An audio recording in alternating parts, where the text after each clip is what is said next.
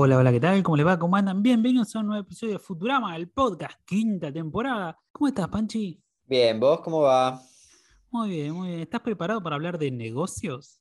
Siempre. Bien, bien, porque hoy, hoy tenemos un episodio temático de eso, de grandes empresas y pequeñas empresas, pymes. Siempre fui un pésimo, pésimo para el dinero y los negocios, así que capaz que después de este capítulo salga un poco mejor.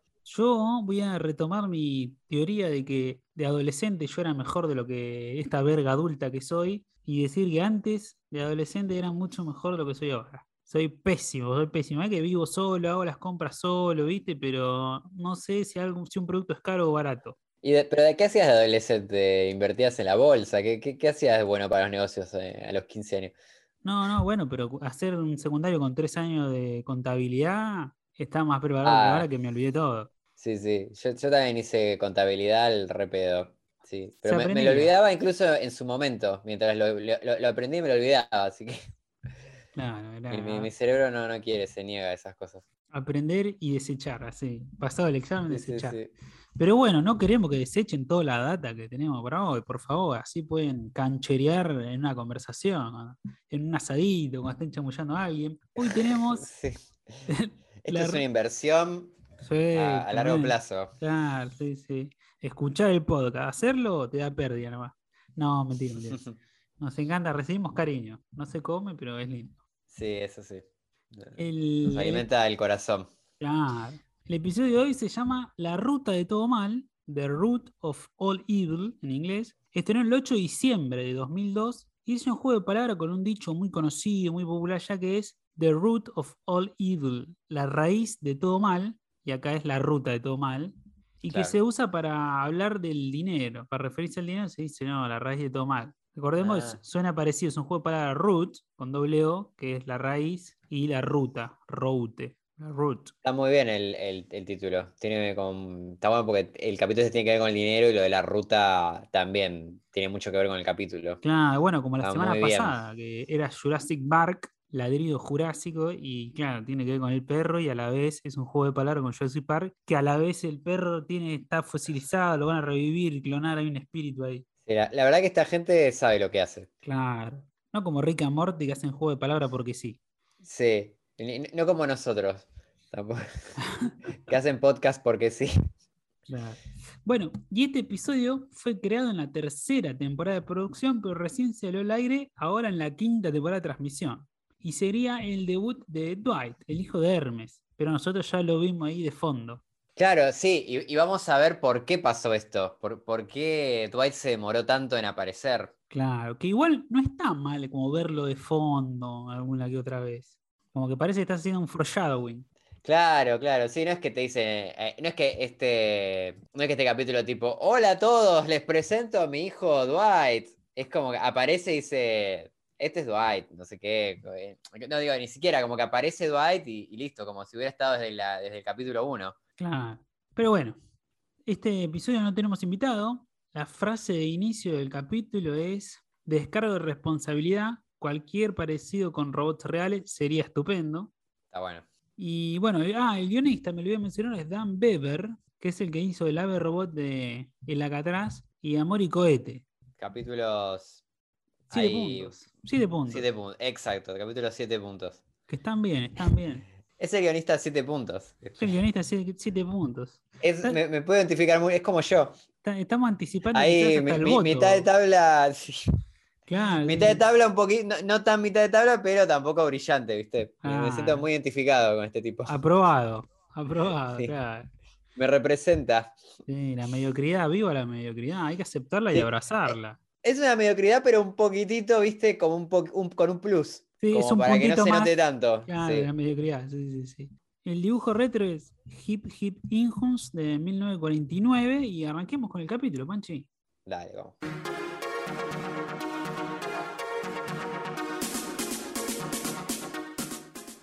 El episodio comienza con nuestros héroes comprando cerveza cuando se les ocurre hacer la suya propia. Mientras, en Plan Express, el profesor, Hermes y la Bárbara están retando a Kubert y a Dwight, el hijo de Hermes. Parece que son compañeros de clase y fueron expulsados. Dwight dice que no es su culpa y pone la carta que les mandaron en la videocasetera. O sea, mezcla de retrofuturismo esto. Sí. Hay varias cosas en este capítulo que ya que, que se sienten retro hasta para el año ese. Tipo, Claro. mucho, mucho teléfono fijo. Sí, esos teléfonos parecen medio fax. Sí. Bueno, Sí. estarían, estarían grabando ya los comentarios del DVD a esta altura, supongo. Así que Claro. la videocasetera ya estaba siendo vieja en ese momento. Resulta que en la clase de ciencias, el hijo del horrible y gelatinoso Blob les hace bullying tirándole sus loncheras en el agujero negro que habían creado. Entonces ellos se vengan tirándole sal. Re violento. Sí, boludo. ta- Está bien que no te es un bully, pero estos ya eran Lo mataron, boludo. psicópatas, Ah, asesinos. Casi un homicidio. Pará, Eran loco. los de. Eran los de Columbine, De boludo. Columbine, sí. Cayeron con armas a la escuela, boludo. Claro, sí, sí, sí. Se frían bullying, tomá. Qué lindo. Bueno, nuestros héroes están haciendo cerveza de manera casera, necesitan un recipiente donde poder hacerla, así que Bender se ofrece a llevar la mezcla en su interior. Sí. Y acá esto que, mm, como dato, esto que hablábamos de que, mm, de que el capítulo este se demoró 10 meses. ¿Y por qué fue esto? Ajá. Porque parece que el, el que le pone la voz a Dwight se fue a filmar una película china y Ah, 10 China. meses.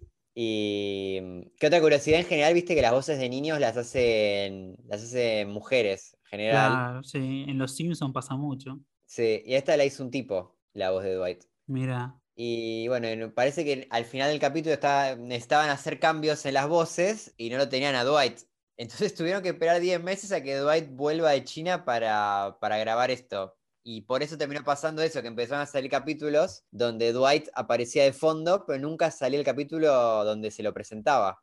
Pero lo, lo hubieran cambiado, hubieran cambiado de actor, como bueno, flaco, Sí. Tal cual. O, o yo pensaba, ¿no puedes solo grabar en China?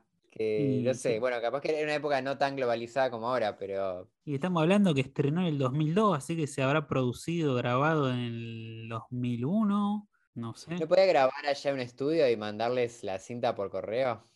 no sé, no sé, la verdad no sé. Pero Antes que esperar 10 meses para sacar un capítulo. Evidentemente no, porque si- ellos que son de la Sí. Fox no pudieron, y deben tener toda Tal una cual. maquinaria enorme. Evidentemente no. Ahora me llama la atención que el actor de doblaje sea actor, porque por lo general son actores de doblaje, ¿viste? Solo hacen voces. Es verdad, es verdad, era un tipo muy completo. Parece, parece que sí. ¿Y qué, qué, qué película sería, no? Esa película en China. No, que- falopísima, falopi- Lo estuve stalkeando el chabón. No hay Ah, ¿sí? nada, no hay nada para nombrar, no, no, nada conocido, viste, mucho, mucho, como este papel de Dwight, de cuatro capítulos así en todos lados. Está bueno eso. Bueno, está bien, es- se- le- era como un, ¿cómo se dice? Una changa. Iba haciendo. Claro, sí, sí. Igual, bueno, más allá de todo, es que pegó 10 meses ahí en China de arriba.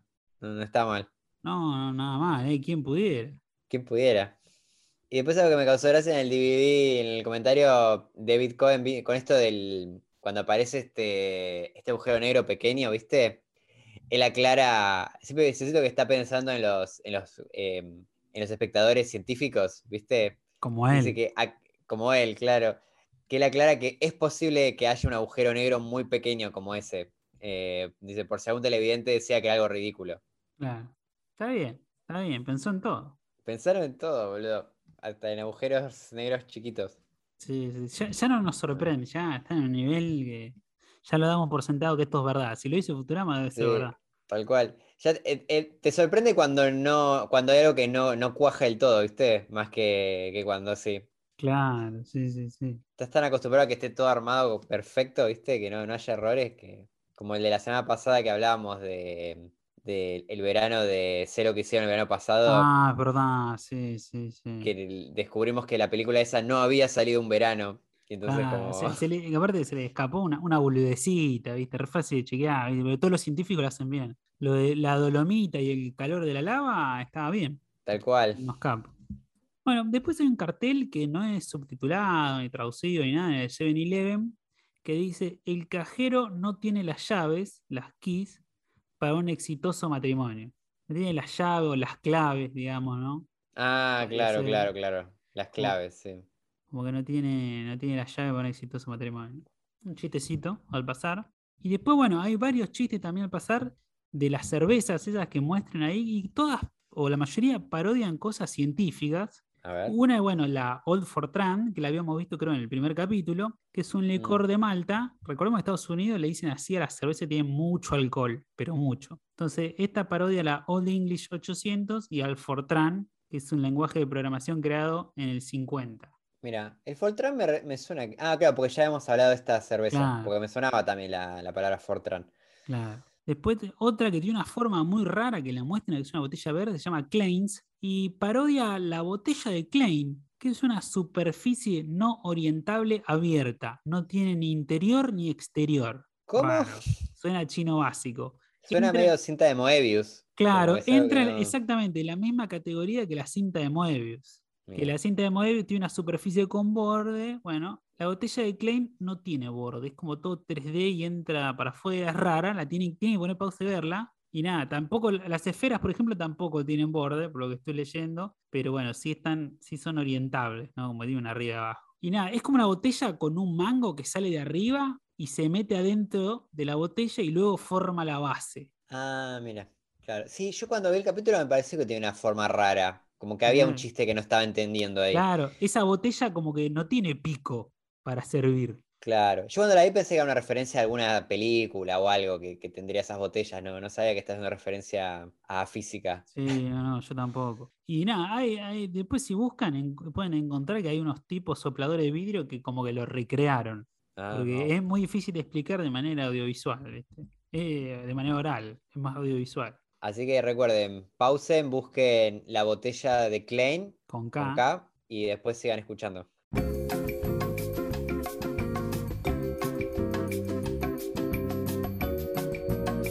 Ahora que volvieron de googlear la botella de Klein, les contamos que la otra cerveza que parodian es San Poli Exclusion Principle Girl. Es un guiño a la cerveza San Poli Girl, como chica de San Poli, y al principio de exclusión de poli. Que esto es una, una regla de la mecánica cuántica que establece que no puede haber dos fermiones con todos sus números cuánticos idénticos dentro del mismo sistema cuántico. Chino básico. A mí, me, dicen fermión y pienso en Hermione en Play 1, ¿viste? Sí, Hermione, Claro, Hermión. Hermión, Así, nada. Pero bueno, jode también con un principio matemático. muy Futurama. Todo esto. Claro. Es tan Futurama que duele ella. Refutará. Después hay otra que es la que elige Bender, que es la Pabst Blue Robot, que parodia la Pabst Blue Ribbon, ¿no? Y después, bueno, está la que toman siempre, la Lowbrow, que parodia la Levenbro, ¿cómo es? Lo, lo voy a decir medio mal, pero Levenbrow. Levenbro. Que O func- Levenbroy.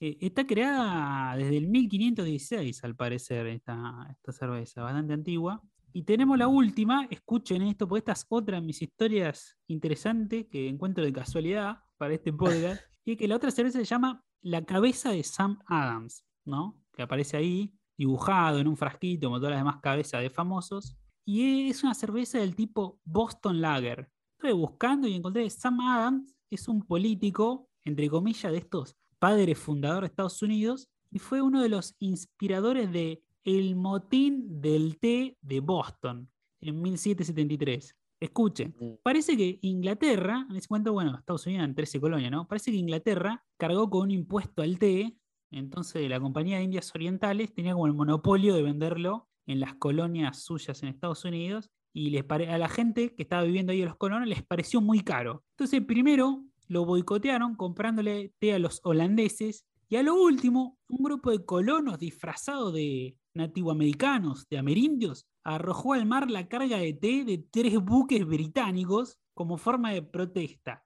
Y ese acto es considerado un precedente de la guerra de independencia de Estados Unidos. O sea, todo arranca con un té que estaba caro. Ah, sí. Como bueno, es importado, flaco, ¿qué cree? Sí, es famoso eso. No, yo, yo no lo conocía, me parece graciosísimo que tiren cajas y cajas de té y que se tiñe todo el océano, ¿viste? Toda la bahía ahí, no sé, el muelle, el color del té, buenísimo.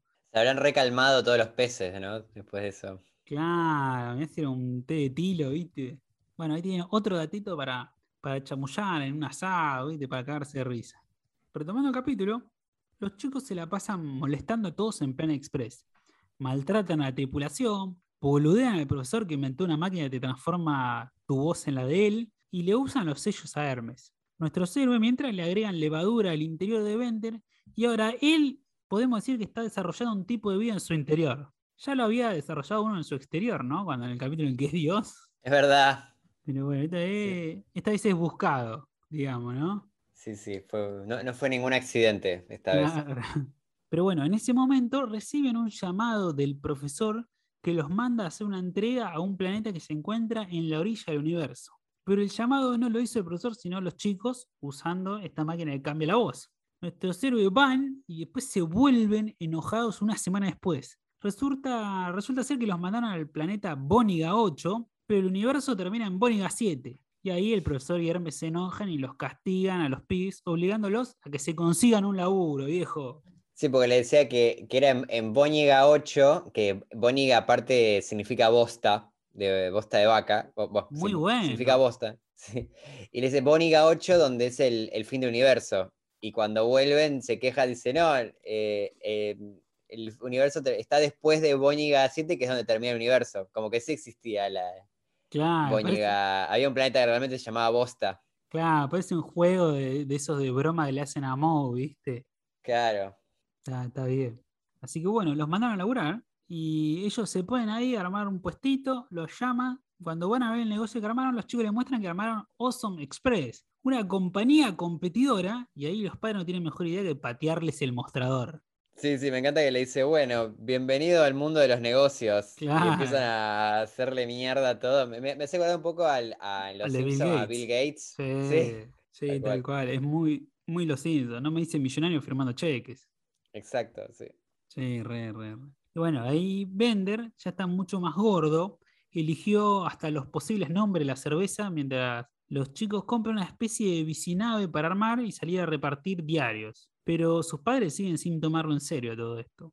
Y a ellos les va también con el reparto que empiezan a recibir cada vez más y más diarios y llegan a un punto que los chicos ganan más que la compañía de los padres. Pero eso todavía no los impresiona a ellos. Igual los pibes ya tienen un plan para lograrlo. Bueno, entre las curiosidades tenemos una que es la de la lonchera de Dwight, cuando este hijo del su blog se la tira al agujero negro, que tiene una imagen de la tabla periódica, pero acá hay una pifiada. Esa tabla periódica está desactualizada, pero incluso para la época que salió el episodio. Este episodio salió en 2002 y la tabla es del 97. Uy, qué raro. Raro, sí, sí, sí. Más algo tan científico, ¿no? Sí, sí, sí, tan googleable, supongo, no sé. Igual nada, iba a envejecer al toque, al año, a los dos años, siempre iba a encontrar un nuevo elemento. Después- usado alguna que tenían a mano, ¿no? De referencia. Puede ser, sí.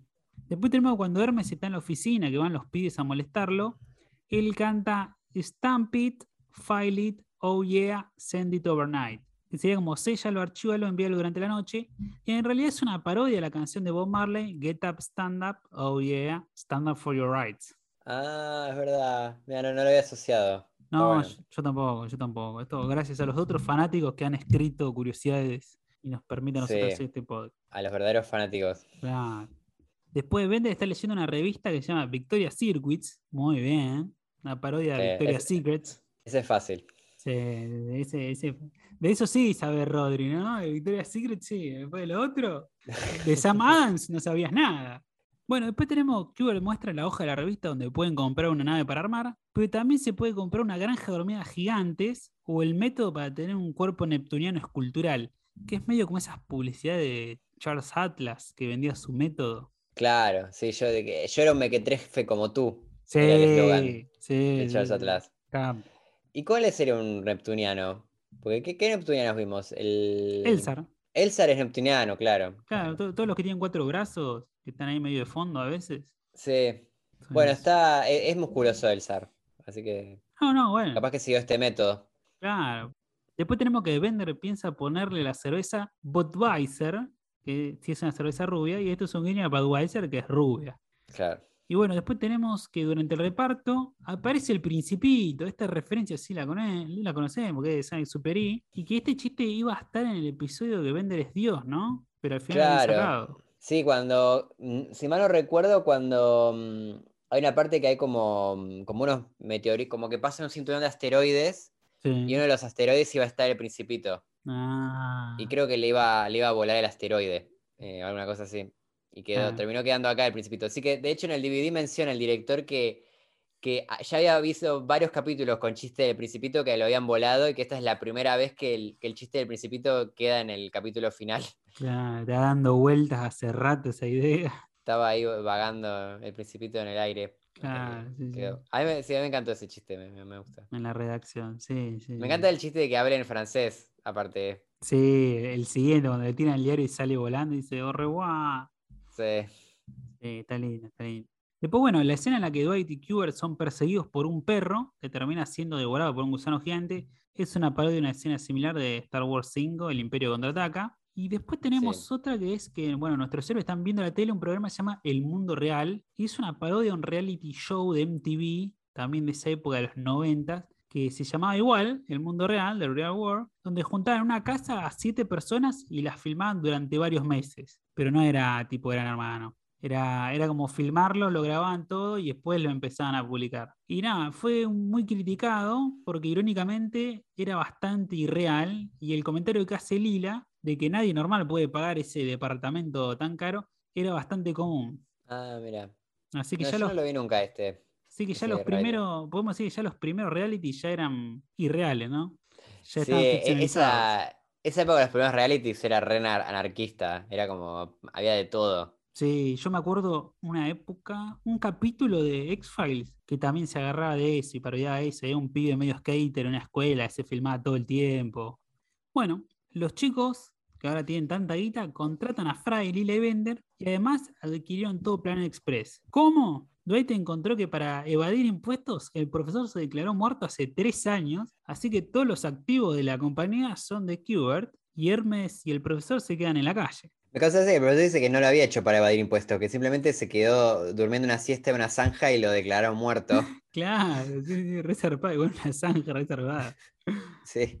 Bueno, Bender da a luz finalmente una hermosa cerveza negra llamada Bender Bro de 19 litros y parece que Dwight y Qbert hicieron la plancha y no repartieron nada, por lo que empiezan a llegar llamadas de quejas. Sí, ahí llegan todas las llamadas telefónicas. Sí, que parece ya muy, muy, muy ochentoso todo. Tun- Sí. todo- Las llamadas. Sí, sí, sí. Y bueno, el profesor parece que está viviendo en la casa de Hermes. La Bárbara les dice que deberían estar orgullosos del éxito de sus hijos, no celosos, cuando justo llegan ellos llorando. Les piden ayuda porque aceptaron más pedidos de los que podían cumplir y terminaron arrojando los diarios a un cráter lunar. El profesor les pregunta por qué lo hicieron y los chicos le cuentan que todo fue para que estuvieran orgullosos. Ellos le cuentan que en realidad lo están y los ayudan a repartir todos esos diarios. Sí, estaba porque, lo- eh, tipo, tanto Hermes como el profesor se ponen re contentos de, de que lleguen llorando los nenes, ¿viste? Como que sienten que otra vez tienen, como que les ganaron de alguna manera. Eh, son unos dos soretes los dos, ¿viste? compitiendo con unos nenes, dale. Sí, sí, sí, son, son de lo peor, bro. Y lo- los ayudan, pero también felices de, de que necesiten su ayuda, ¿viste? De, de- de que no los hayan dejado de lado. Sí, sí, sí, pero bueno, a la vez están orgullosos de que sean unos Sí, competidores. están orgullosos de que sean así. Sí, Sí, sí, así, sí. sí, sí, sí. Bueno, finalmente reparten todos los diarios. Queda una sola casa, que es la del Bravucón Blob, al que le habían roto una ventana antes. Van a disculparse amablemente, pero sale el padre y los caga a palos. Y los devora al profesor Hermes. Y bueno, ya en el hospital, están todos enyesados. A los chicos les pareció un acto de valentía lo que hicieron de agarrarse a piña y sus padres sienten orgullo. Y ahí llega el horrible y gelatinoso Blob y los va a visitar, les pide disculpas y todos terminan tomando cerveza, como corresponde. Y los chicos se los, se los come el bully Sí, sí, sí. a los dos nenes. Importante está en el interior y se los comió. Ay, Ahí no, no me gustó este final. Como que terminó y dije, como, ah, termina, termina así. Terminó muy normal, muy sitcom, ¿no? Sí, como que medio raro. Muy, muy no, no, no- en general termina más arriba de estos capítulos. Y todo esto parece que en el DVD menciona que este final horripilante fue una idea de mm, esto de que hacen las paces y viste que llega el monstruo y dice, perdón, está enojado porque hubo problemas en la planta donde trabajo, viste, como que igual es Sí. gracioso que el, el, el el bicho este tenga como que trabaje en un, tenga un trabajo normal, viste, de oficina y todo, pero... Sí. Pues sí. Parece que fue una idea todo esto de Bill Oakley, que laburaba de, de asesor eh, en Futurama y también fue como capo guionista en, en, Simpson, en Los Simpsons, Sí. como de la época dorada de los... Y bueno, y también y, y creador de Steam Hams, las hamburguesas al vapor. Sí, sí, sí. Así que una leyenda total. Leyenda. Así que bueno, le, le perdonamos todo a Bill Oakley, hasta este final de mierda que, que inventó. para- este no, durísimo. No, a mí me llama la atención que llegue el gelatinoso Blob y se disculpe. Como que el capítulo podía terminar con ellos rotos y los hijos orgullosos de que se cagaron a peñas y los padres orgullosos de sus hijos. Y podría terminar ahí. Sí. No, ¿sabes que Cuando se pelean yo estaba todo el tiempo esperando que saquen el salero. Como que, sé Ah. que pensé que iba por ahí con la cosa, como que los, los padres iban a terminar tirándole sal al, al padre Blob, ¿viste? Al padre Claro. monstruo. O que se los coma y los hijos los terminan salvando a los padres tirándole sal, ¿no? Claro, eso me pareció raro, que tenían, desde el principio del capítulo tienen como el elemento para, para ganar a estos bichos y no lo vuelven a usar. Claro, mira, sí, ese, ese hubiese estado bueno, ¿eh? Sí, también que vos no vas por todos lados con un salero encima, ¿no? Pero bueno. Sí, no, no, obvio. Pero bueno. Y mm, otra cosa del DVD que mencionan es que el guionista de esto, de chico, era repartidor de diarios. Y, mm, y parece que todo este capítulo está muy inspirado en eso, porque dice que cuenta que el, que el papá lo llevaba en su auto para que hicieran las entregas. Así que todo el capítulo de alguna manera es un homenaje al papá y a esa época de ellos juntos. No, qué lindo. Oh. Pobre el padre que tenía, que la- tenía dos laburos, ahora tenía que laburar. Le hacía laburar al pibe. No, pero lo sí, bancaba. Sí, claro, sí, iba en auto, ¿viste? Tenía que gastar nafta en repartir. No, no era redituable eso. Es verdad, es verdad. Era más pérdida Bueno, que el- ganancia. Era el bound, todo por el bonding moment. Claro. Bueno, le, le- le- le terminó, terminó creando un capítulo de Futurama sin querer. Claro, fue una buena inversión al final, la experiencia, ¿viste? Sí. Y David Cohen dice que él también fue repartidor de diarios. Y cuenta que una vez se le había roto el brazo y él no podía repartir diarios. Y entonces aquí hizo la contrató a la hermana para que lo haga por él. Pero parece que el hijo de puta le pagó un poco menos de lo que le pagaban por diario a la hermana. Así que terminó quedándose con un porcentaje de ganancias sin hacer nada. Capitalismo salvaje. Sí, siempre, siempre eh, aprovechándose en su juventud, ¿viste? Siempre tratando de hacer negocios. Sí, sí, sí. Entonces, que recordemos que esta. Sí, ¿qué decís? David X. Cohen, ¿viste? Al final era un tremendo pillo, ¿viste? Negreaba a la hermana, después se copiaba un juego y lo quería vender a una revista. Terrible. sí, Él, él sí que es un hombre de negocios, ¿eh? Sí, to- todo lo peor del capitalismo. Capitalismo salvaje. Sí.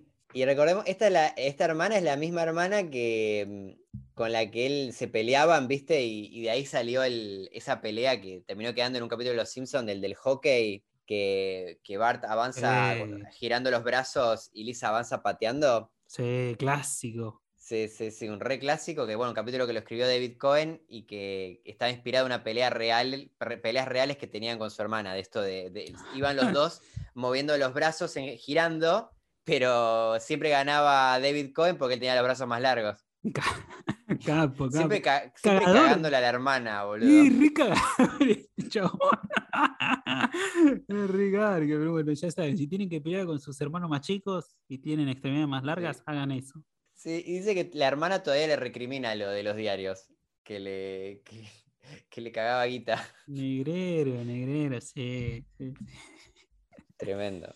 Igual pasa mucho eso, que al suplente le pagan menos que, que al titular, pasa mucho. Estaba ahí, tenía que pagar el derecho de piso, ¿no? Claro, viste, lo- los subcontratados, los subalquilados, viste, hay mucho de eso. Hay algunos, Sí. que, hay algunos que alquilan un Airbnb y los subalquilan a otro, ¿viste? Hay unas movidas raras, ¿viste? Pero Sí, sí, a los que subalquilan lo- común. los autos del Uber. Claro, sí, sí, es común, es común.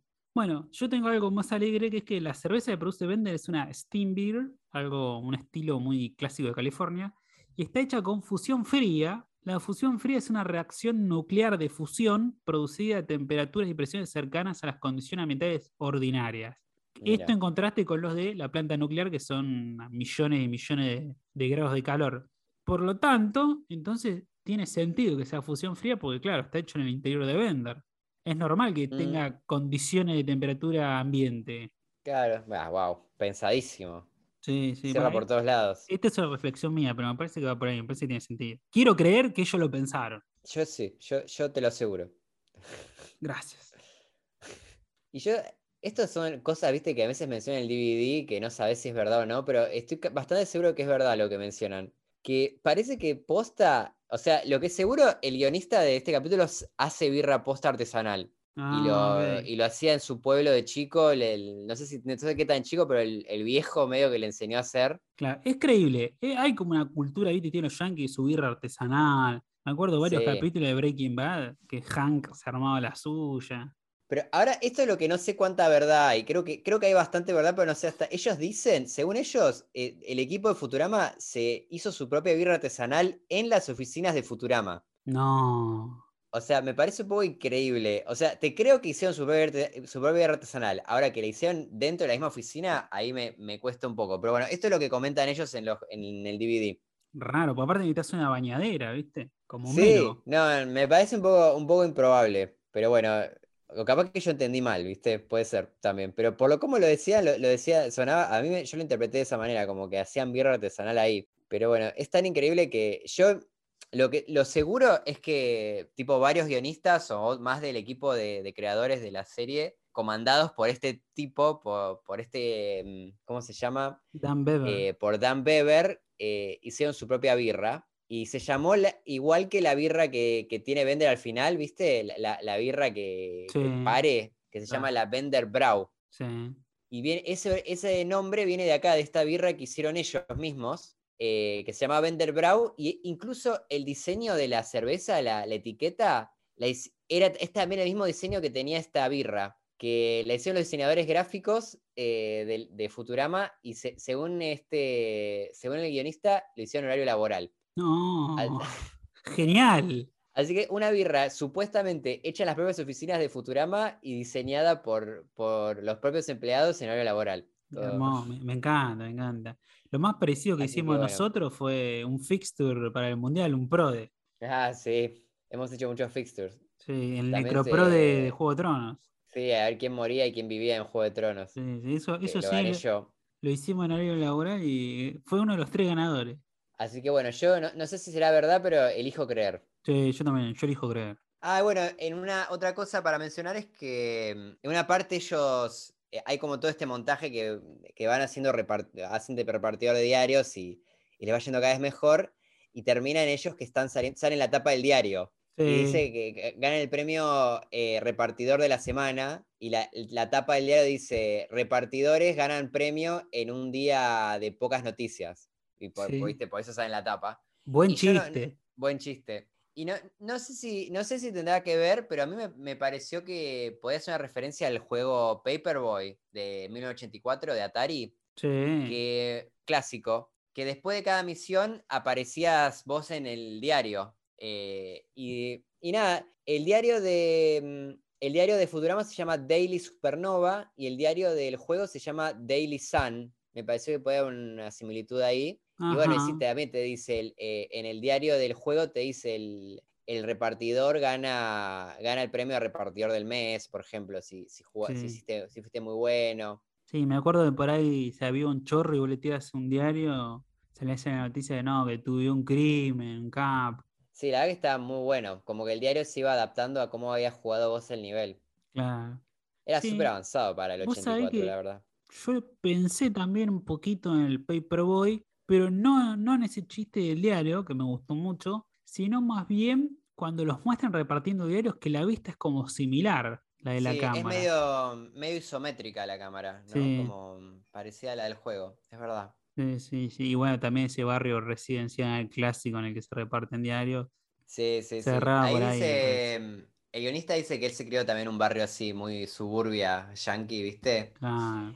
Y hay un chiste que él insistió mucho que si te fijas cuando se están peleando los eh, Farnsworth Hermes con el monstruo, vas a ver que hay un perrito que está todo el tiempo saltando, que está sí. viéndole saltando. Y él, el, el guionista este insistió mucho para que esté porque le parecía que era algo que pasaba, mu- es, para él era como algo muy, Muy de barrio. suburbia, eso de, sí, dos personas cagándose a piñas y el perro mirando, ¿viste? Saltando. Sí. Está bien, está bien.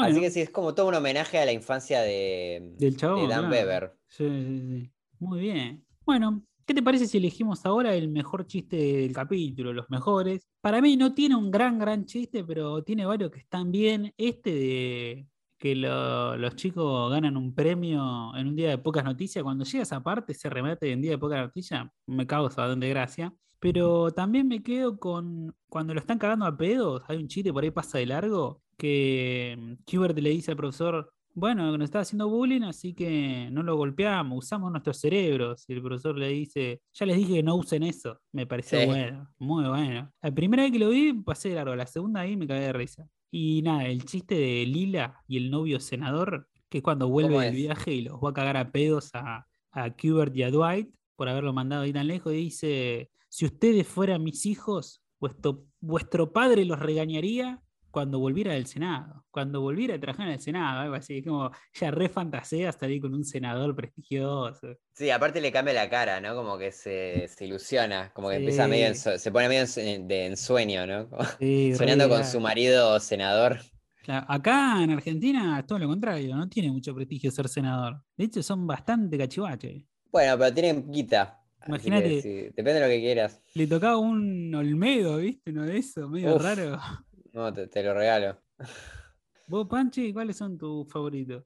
Creo que eh, me gustó mucho el del Principito, especialmente la, la segunda parte cuando le, le están como allá repartiendo diarios con una ametralladora que reparte diarios y uno de los diarios le pega así en el pecho al Principito y sale volando y dice ¡Au revoir! Nah, me, me- me- me gustó eso que, de que vaya salga volando. Me, gusta ya la, la violencia del Principito y que, y que hable en francés.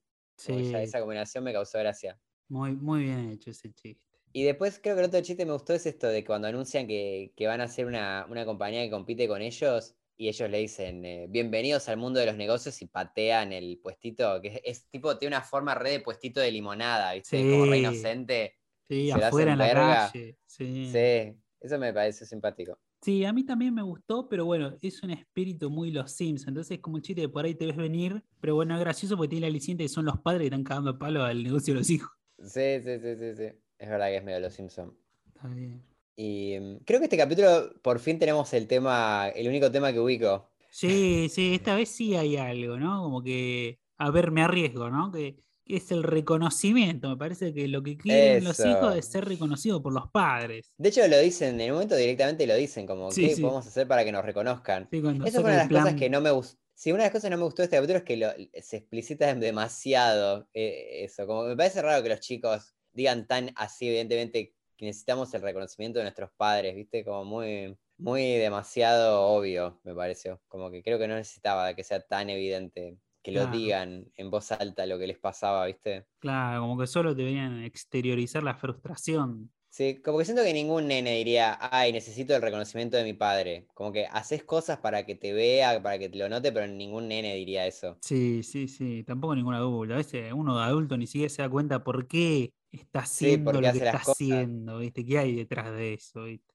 Hasta que vas a Sí, terapia. esas, esas, claro, tal cual. Esas cosas, sí, no, no, no- nunca, el, el subtexto es eso, es subtexto, no lo, no lo puedes mandar al frente de esa manera. Claro, mira. Bueno, ¿te parece si mandamos al frente las traducciones? Dale, vamos. ¡Oh, qué conexión, papá! Es- ese puente que armaste, boludo. Ese puente.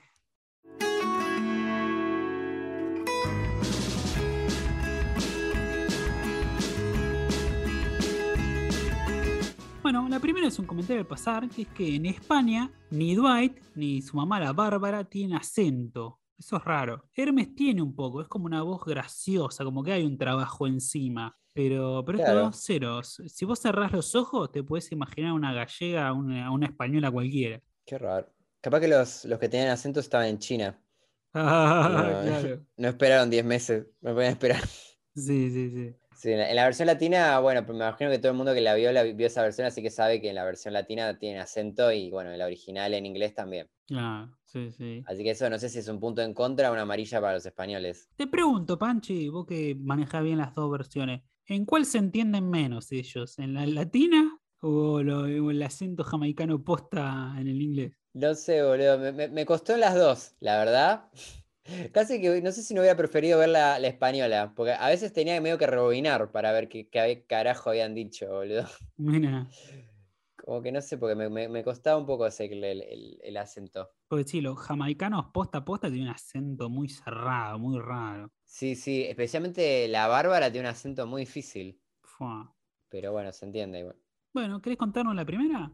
Sí, esta hay como una cosa que hacen los latinos rara, que mm, hay una parte que mm, están así, Hermes y, y el profesor est- eh, están retando a sus hijos, Y aparece Soyber y pregunta en inglés, lo, lo traduzco, dice, ¿qué está pasando? ¿Son gritos de enojo o gritos de aparato para oír que no funciona?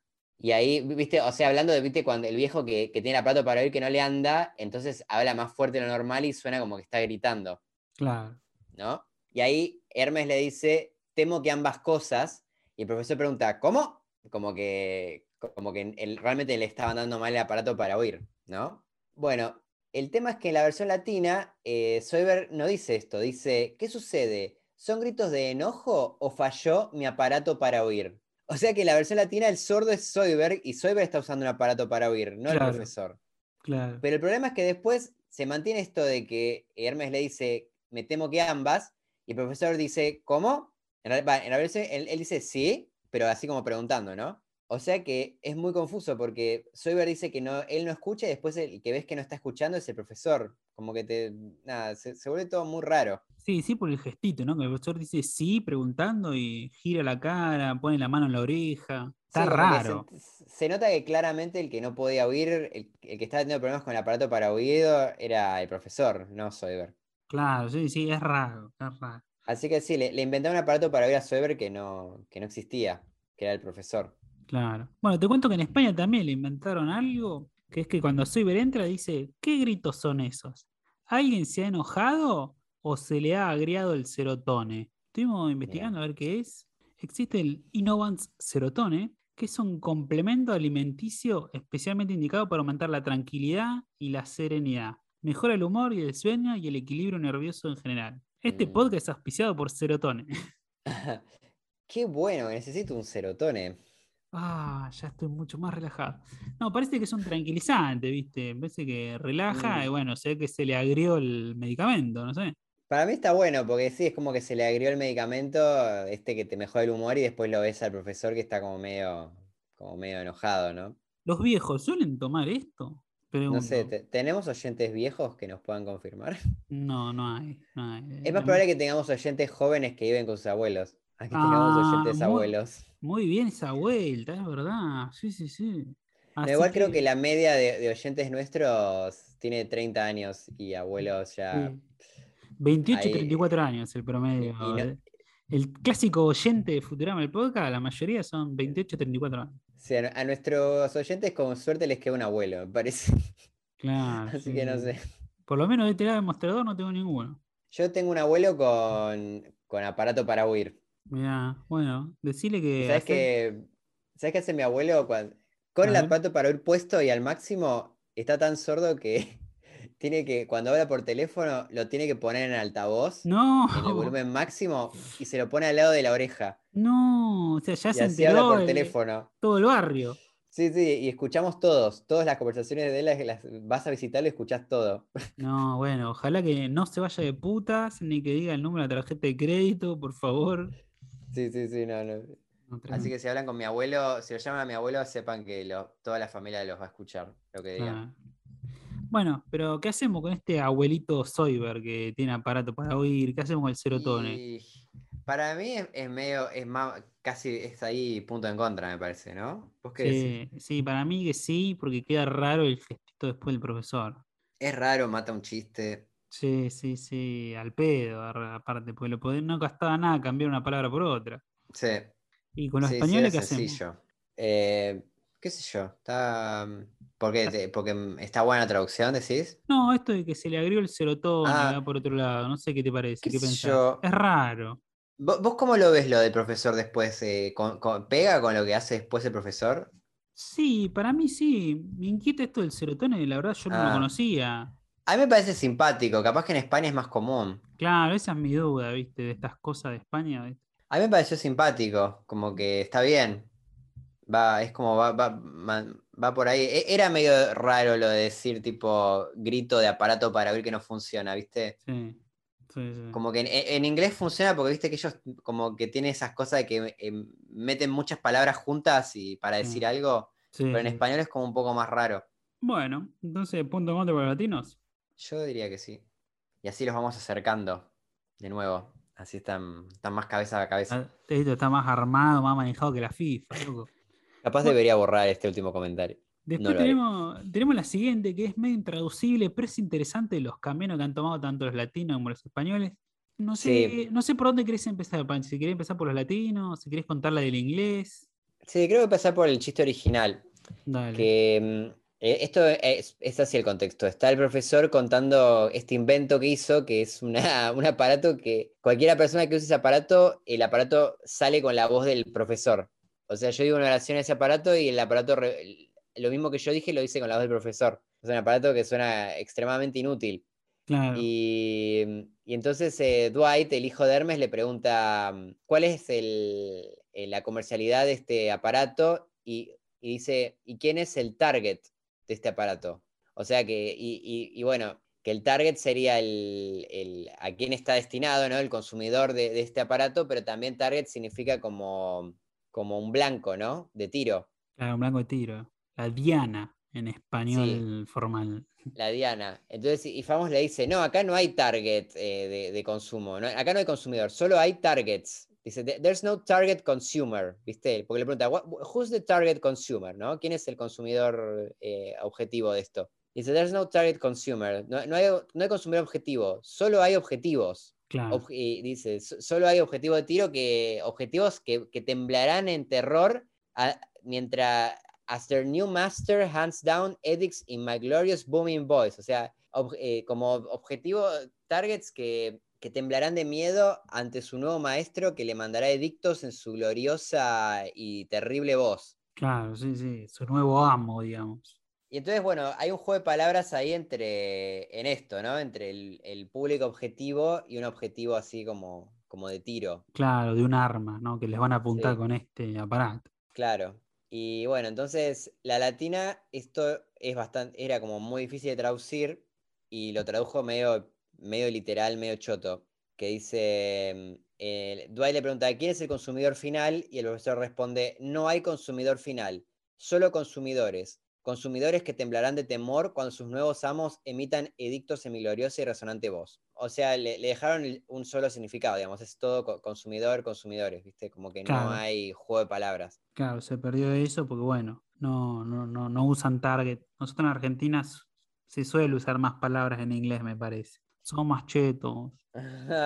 Bueno, en España lo que hicieron fue un jueguito también medio parecido de esto de repetición, que es, ¿qué consumidor es el ideal? Le pregunta Dwight. Y el profesor le dice, esto no tiene consumidor ideal. Es ideal con objeto de que la gente tiembla aterrada cuando sus dueños dicten órdenes con mi gloriosa e imponente voz. Me parece que está bien esto de, no tiene consumidor ideal, es ideal para esto. Es una buena conexión. Sí, está bueno.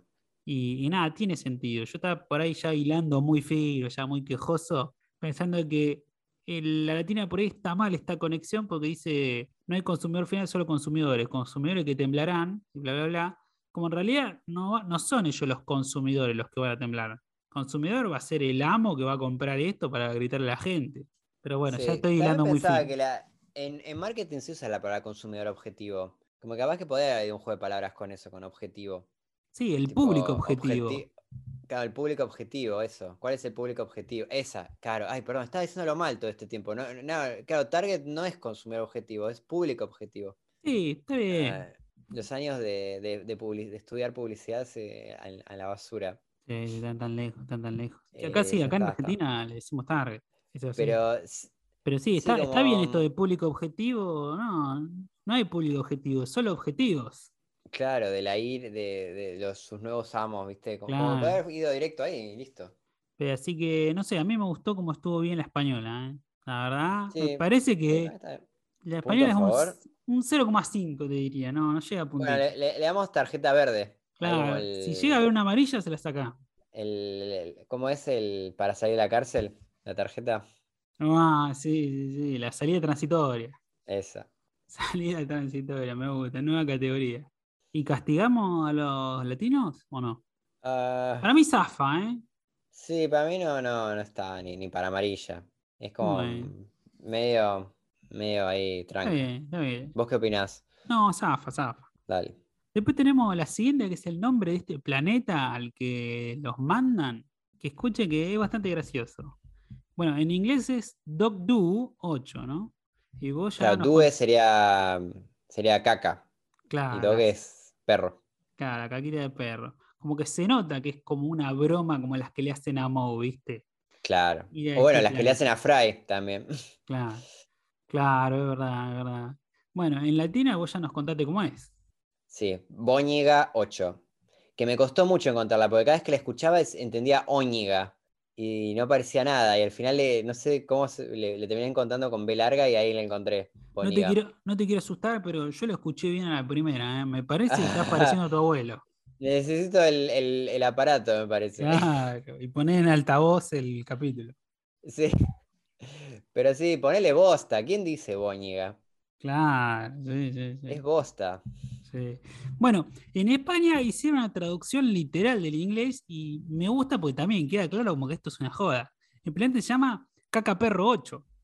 Está bueno. Y es muy gracioso. re infantil, ¿no? Cacaperro. Sí, re infantil, pero muy gracioso. Después cuando vuelven y Fry explica que el límite del universo dice, nos mandaron a Caca Perro 8, pero el límite termina en Caca Perro 7. Es gracioso. Sí, sí, sí, sí. Es bueno. Como, como que, como que este chiste en latino no lo entendés. Si, si no sabés que es Bóñiga, no lo entendés. También en España se entiende perfecto. Son unos tarados. Sí, sí, sí, sí, es más sencillo. Eh, Está bueno que esté como medio mal escrito, ¿no? El Claro. cacaperro, ¿viste? Como Sí, sí, sí. se nota más que, que era falso. Y después te sorprende más cuando te enterás que sí, que realmente existe un planeta que se llama cacaperro. Claro, sí, sí. Pero bueno, dato, dato de color nomás. Bueno. Y ahora llegamos a, a tu chiste favorito. Sí, a mi chiste favorito, ¿puedes creer que lo han cagado? No, le Sí. pusieron. ¿Tiene cacaperro encima? no es senador, es diputado, no, mentira. No, cuando hacen tiraron mucha boñiga. mucha bonia. Cuando, bueno, cuando vuelven enojados después de viajar una semana, que Lila los agarra y los caga pedos, en latino y en inglés le dice, si fueran mis hijos recibirían un sermón de su padre, cuando volviera del Senado. Bueno, en España cambiaron esta última parte, dice, si fuerais hijos míos, recibirían una señora bronca de vuestros padres, si tuvieran lo que hay que tener. Mm. Como que mató el chiste del, del Senado, que estaba bueno, que, que Lila flashee por las ramas y flashee, no, que te- va a tener un, un marido senador con quien tener hijos, ¿viste? No, no. Y acá no, no, acá van a recibir una cagada de pedo de su padre si tuviese huevos. Sí, a- aparte dice, si, tu- si fuerais hijos míos, recibiría una señora bronca de vuestros padres, como que tendría un marido distinto para cada uno, ¿no? Por lo que estoy entendiendo, como un, Claro, un- y un marido, bueno. un padre distinto, como te- tendría dos padres. Es raro, es raro que, te- que un pa- de un padre te salga un Kubert y un Dwight, ¿eh? son bastante distintos. ¿eh? Bueno, qué sé yo, es el Yo futuro. desconfiaría de Lila, ¿eh? He, he- he visto cosas más raras ya en futuro.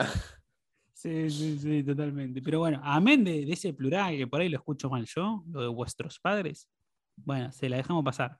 Pero lo otro de tener lo que hay que tener es punto en contra, Sí. señores. Aparte, esto que mencionamos de que Lila eh, gestualmente se nota mucho que está como ilusionada, ¿viste? Como que está imaginándose a este su marido senador.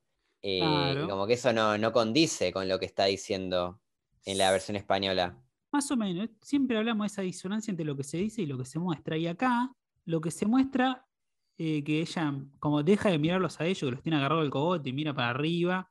Y acá la actuación de la española también va cuando- con un cambio de tono, dice de vuestros padres. Y después dice más suavecito, si tuvieran lo que hay que tener. Pero igual es raro, es raro, como que Sí, iba por otro sí. lado, era el, era el senador, muchacho. Punto en contra. menos uno. Después, otra curiosidad al pasar, que cuando están viendo este programa, este reality, el Real World, bueno, en España lo tradujeron como esta semana los de Gran Hermano al Sol. Me gusta, me parece gracioso. Recordemos que ya hubo otros guiños en Futurama España a Gran Hermano. Como que es el. Sí, hay como una, una obsesión, ¿no? Con Gran Hermano en España. No sé si no sé si además un shade, es como necesitamos resolver esto y que se entienda. Bueno, reality show igual Gran Hermano, ¿viste? Fuerte Sí, y al sí, medio. es, eh, es una que sepamos todos, ¿no? Claro, sí, sí, sí, sí. Uno que hayamos visto todos. Claro, no que hayamos visto todo. Y bueno, después tenemos el siguiente, que es un cambio muy grande y muy chico. Dos ceros puede cambiar mucho. ¿Querés contarnos, Panchi? Sí, en la. en- esto es cuando el profesor y Hermes hablan con la tripulación, viste, que de, de las pérdidas que están teniendo en la empresa. Y entonces en la latina y en la, la original dice: eh, Por eso los necesitamos, nuestra leal tripulación, para hacer a Plan Express 800% más redituable. y ves que hay como un gráfico de que muestra que, que perdieron, tipo, que bajaron 800%, digamos, de, de ingreso, entonces van a hacer, que tienen que hacer que sea 800% más redituable y eso lo van a conseguir bajando el 800% de los salarios a los empleados. Claro, claro, porque esto lo dice el profesor y luego me muestra el gráfico y complementa, ¿no? Que les va anunciando que van a reducir los salarios. Bueno, en España lo que dice el profesor es, es por eso, le da tripulación que los beneficios de la empresa deben subir un 8%. Es No. poquito un 8%. Porque aparte, viene diciendo que a la competencia está yendo bien, que son sus hijos, hay que subir un 8%. No es tan grave. No, aparte está viendo este gráfico que está en picada. Claro. Es como están en el camino a la bancarrota. Tal No, es un 8%, es mucho más. Claro, y después viene el gráfico que te va a mostrar la tajada de sueldo que le van a sacar. Está mal. Está Sí. mal. Acá, lamentablemente, otro punto en contra para los españoles. ¿eh? Esta- temporada están cagando mal, ¿eh? Uf. Sí, sí, sí. Pero aparte innecesario. ¿Por qué, por qué no decís 800 y listo? No, no, no entiendo. ¿Por qué 8 a 800? Sí, sí, sí, no, no sé, rarísimo.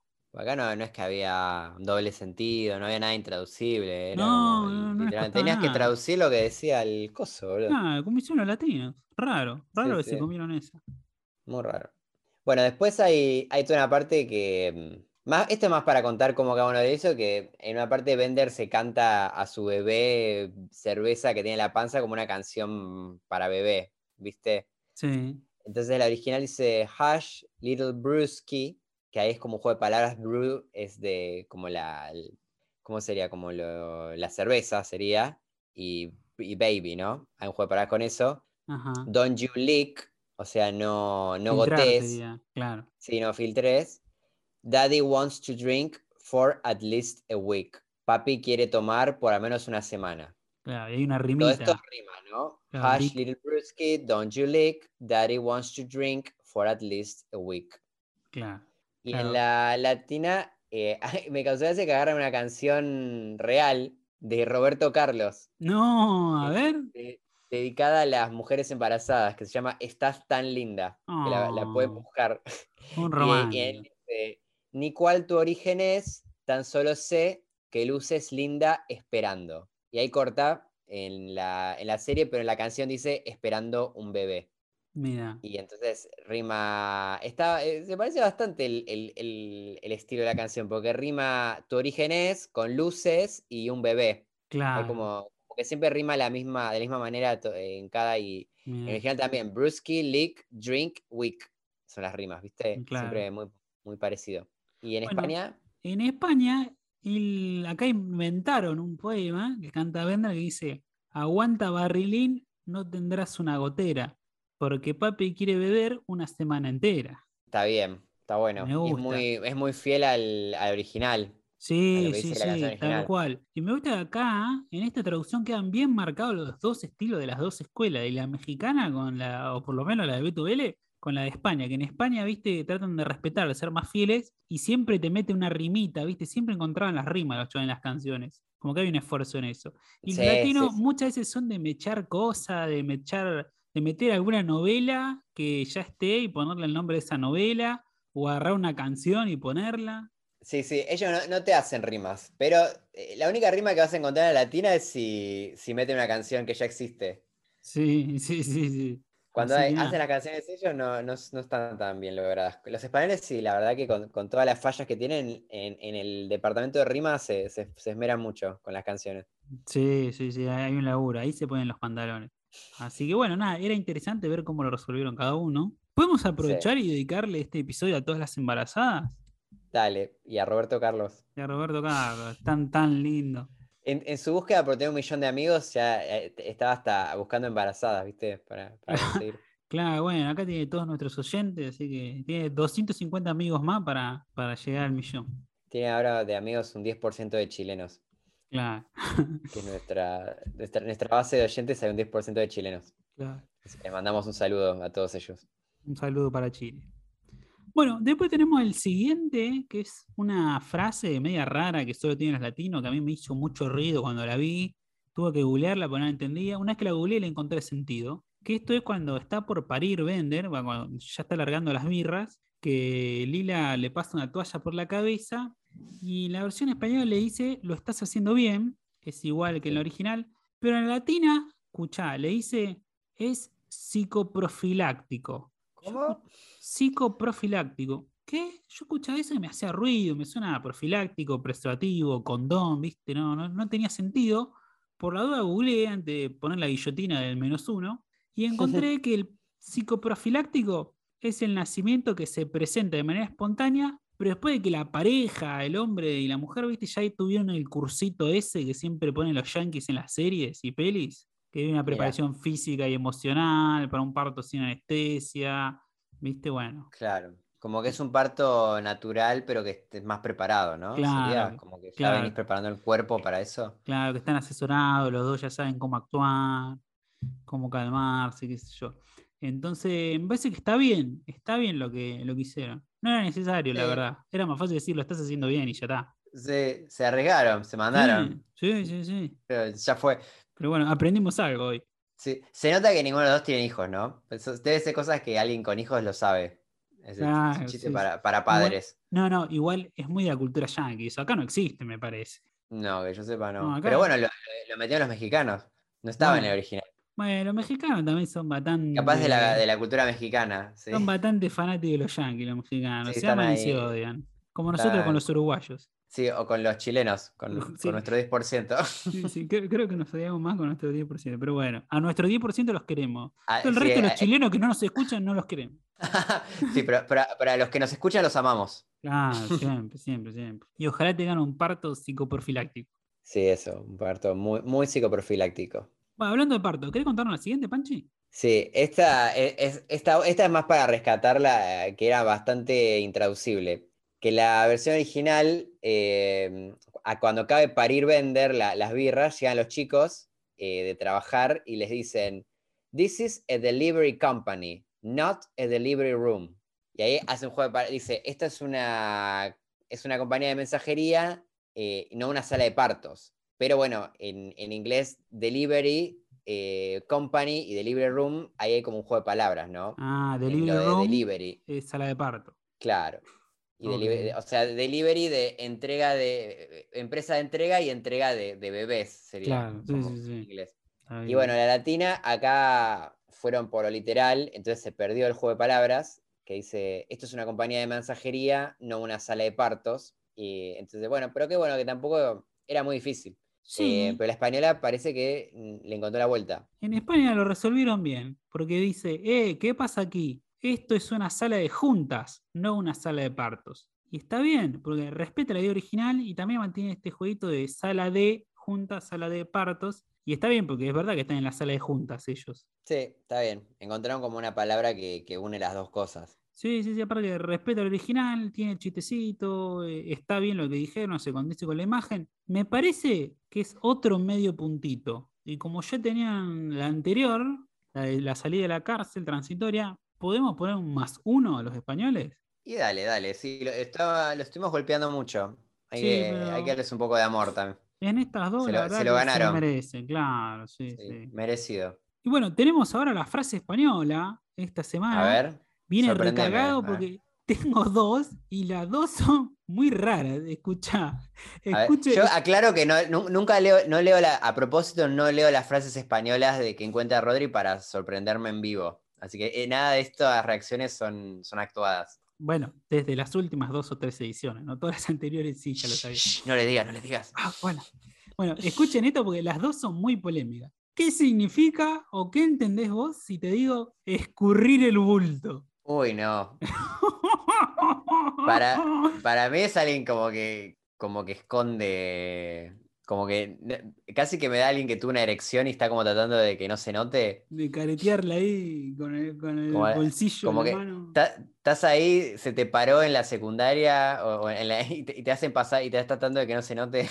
Claro, la erección Cosas que pasan cuando íbamos a la escuela. Sí, sí, sí. Cuando todavía Te no mandan al frente, bien. a la- sí. al pizarro. Sí, de los grandes temores adolescentes. Bueno, si te digo la frase, a ver, bueno, venga, escurriremos el bulto como buenos padres e hijos. No, peor. Picantísimo, ver, con contexto es peor. picantísimo, picantísimo. ¿Dónde no. estaban eso- ese padre y ese hijo? Oiga. Decime que escurrir el bulto no es algo sexual, por favor. No, no, tranquilo. Por favor, te lo pido. Es como decías vos, va por ahí, es rehuir, evitar, eludir, esquivar algo que no se desea. Como un riesgo, Ah, o- una dificultad, un compromiso. Claro, es como un bulto de algo que lo tenés medio como que lo estás escondiendo. Igual suena muy, suena como que tiene un origen medio, podría tener un origen sexual tranquilamente esa frase. Podría, podría ser tranquilamente. Igual la dejamos pasar esto para la instrucción y pues la verdad no lo conocemos del todo. Pero en el contexto que lo dice es cuando los chicos le dicen que escondieron los diarios ahí en el cráter y el padre le dice, bueno, vamos a hacerlo juntos. Acá si, si escurrir el bulto es esconder, evitar, e- huir, eludir, evitémoslo juntos, está mal la traducción. Mm, Pero verdad. bueno, se la dejamos pasar. Claro. Y la otra... pasar porque no estamos seguros, y porque es muy graciosa la palabra. Sí, sí, sí. Y la otra, a ver, ¿qué significa zurrar la badana? Uy, boludo, ¿no? Es picantísimo. eh. Somos el podcast ahora. Sí, sí, boludo. Picantísimo. ¿Cómo es? ¿Me la repetís? ¿Zurrar? Mmm, qué pícaro que sos. Zurrar la badana. Zurrar. Y me- suena mucho a, hacerse la paja, la verdad. Yo me También. parece- a mí me suena mucho a la bandana, ¿no? Como agar- te agarraste a alguna de las chicas de bandana, ¿viste? no sé. Ah, no, a mí la, la badana me da medio guadaña, o no sé, medio como un arma. Bueno, a ver, o algo te- así. Te tiro la frase. Oí que les habían zurrado la badana y pensé que les vendrían bien un par de estas. No, también suena, suena- ¿por, por qué con contexto suenan peores estas frases, boludo? Que ya, ya Claro. sonaban mal fuera de contexto. Le quito contexto, es peor, es peor. Sí, sí, bueno, ¿qué- Sí, ¿querés no, saber? Dame más contexto, por favor. No, sí, es terrible. E- e- Esto es dar una paliza. ¿Y qué es la badana? Zurrar la badana es dar una paliza. Y esto, esta escena es cuando Bender llega con las cervezas, los ve que los cagan a pala y dice: Oí que les habían zurrado la badana. Pensé que vendría bien un par de estas. ¿Y sabes qué es badana? ¿Qué significa la palabra esa? No, no tengo ni idea, la verdad. Busqué y es algo como que se llama badana las piles de carnero curtidas con el polvo de corteza de roble u otra. Ah, está bien, porque viste que a, la- a las pieles les pegás para, mm, Ah, para que se estén más, no, no sé bien para qué, pero se hace eso, para, para, creo que para que esté más elástica, más, para que se estire, viste, como que les pegan. claro, Así que viene de ahí. Claro, Pegan venir palo, me parece. Ah, ahí va, bueno, po- po- viene de ahí. Te zurraron la badana, te cagaron la pala. Claro, te- eh, sí, es como que te cagaron a piñas en la espalda, ¿no? te hicieron mierda. Claro, te, te la tiraron. Y bueno, vamos a la última traducción, si te parece, Panchi. Vamos rapidito, que está. Me gustó mucho, me trajo recuerdos muy de mi vieja, de mi señora madre, porque decía esta palabra que utilizaron los latinos. Esto es eh, cuando tocan el timbre a la casa del horrible y gelatinoso Blob, ¿viste? Que sale el chico y los bulea de nuevo, incluso delante de los padres, un pendejo de mierda. Sí, como que él dice, I thought I heard the doorbell, o sea, pensé que oía el timbre, but I see it was the dark bell. Y ahí habla, eh, dark es como, como ñoño sería, ¿no? Dark. Es dark, em, eh, hacen juego de dark bell, en vez de doorbell, que es timbre, dark bell. Este, con- le suma la K. Ese Claro, es el original. Timbre, el timbre de la puerta el timbre de, del- de los bobos, de los ñoños. Sí, ahí inventa una palabra, ¿viste? No, Sí, es sí, sí. como, como una palabra que no existe.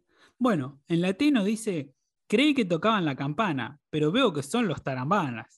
Muy bueno, muy bueno. Yo lo festejo, eh, yo lo festejo. Está bien, mantiene la, mantiene la rimita, ¿no? Campana, tarambana. Claro, y aparte está bien, está bien como insulto tarambana, ¿sí? Algo que usaba muy mi vieja. Mi Sí. vieja era muy de Lo, lo envejece un tarambana. poco, lo envejece un poco al bully que diga tarambana. Puede ser, puede ser. Es algo que diría más el padre del bully, capaz. Claro, eh, troesma, no sea tarambana. Claro. Un antiguo, pero bueno, está bien. Claro. Está bueno. Rima con campana. En España ni se esforzaron, le pusieron, me pareció oír el timbre de la puerta, pero era el timbre del idiota. Ah, pero Ah, siento que es mejor la española, porque no. eh, juega más con el timbre de voz, ¿no? Como, Claro, como sí, es bien. verdad, es verdad, es verdad. Como el timbre de la puerta, el timbre del idiota, que es bastante fiel al original.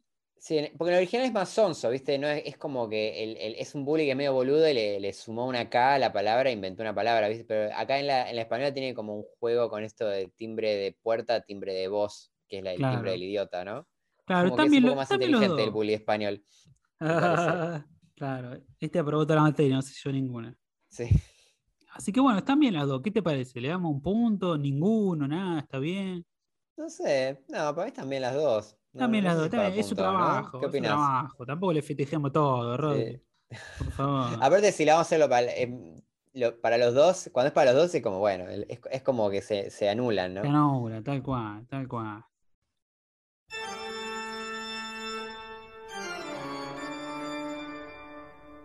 Puntaje final de traducciones: latinos menos 45, españoles menos 51. Sigue la diferencia, se sigue manteniendo. Hay unos 6 puntitos que los separan uno de otro. Uf, la grieta. Sí, sí, ajustadísimo, ajustadísimo, la verdad. Pero bueno. Vamos a ver si se si levantan un poco ahora. Porque están tuvieron un comienzo du- durísimo, boludo. No, no, durísimo, durísimo. Pincharon, pincharon las ruedas en la carrera. Sí, el primer capítulo de la quinta estuvieron muy bien y ahora, uf, se Se hundieron. vinieron abajo. Sí, sí. Así que bueno, ¿qué te parece si le ponemos puntaje a este capítulo? La verdad está bien escrito, está completito, cierra por todos lados. Quizás estuvo más que venga y se disculpe el señor Blob. Por ahí podría haber utilizado ese tiempo para algún otro chiste. Eh, no sé, hay como una historia secundaria también, que es la de la cerveza, que pasa por ahí, ¿viste? Medio ni fu ni Sí. pero está bien. Los chistes están bien, todo el capítulo está bien. Me parece que es un 7, está bien. Como que no es wow, pero está aprobado y más que aprobado. Un 7. Yo te, te voy a confesar que a mí este capítulo no me gustó. Ah, ¿no? No, me, no, me pasó que no. eh, no sé, lo termi- terminó y fue como. No sé, no, no me causó gracia ningún chiste. No me. La historia no me, no me volvió muy loco, la verdad. Se me hizo un poco esto también que no me gustaba, esto de que lo dice tan explícito de esto. Ay, necesitamos el reconocimiento de nuestros padres, ¿qué hacemos? Me pareció muy, muy increíble que, que digan eso. No sé, no me. Te, te confieso que me pareció peor que el de los accionistas del futuro este. Me, me- me pareció más divertido y mejor el otro. Mira, No, no sé, no. sorprendido, la verdad. No me llegó. Capaz, capaz que estoy. Estoy en una semana medio complicada y. y por eso estoy medio cínico y no me gustó, pero. No, pero sí es verdad que este es uno de esos capítulos que uno menos se acuerda. Si yo me decía, no, ¿te acordás de este? Que? Es como que, no sé, no sé qué pasa, pero yo siento que estos capítulos son los que menos vi, los que menos recuerdo. Quizás son los que menos pasaban en Fox, no sé. Me pareció, viste como le dicen, eh, no sé, como lo- medio capítulo de relleno, como Mm, que siento que no, como que no suma, viste, como que no, no, no me, no sé, no, no tiene nada memorable. Bueno, No. aparece Dwight por primera vez, pero la verdad que Dwight no es un personaje muy memorable tampoco. Sí, no, sí, no, eh, a ver, sí, ¿verdad? Sí, no, no te regala ningún meme, nada, no, no tiene nada memorable. No, no, es como que ya, creo que mañana ya nos vamos a olvidar. Sí, sí, sí, es verdad. Así que no, yo le pongo un 6.50. 6.50. Bueno, raro, raro que.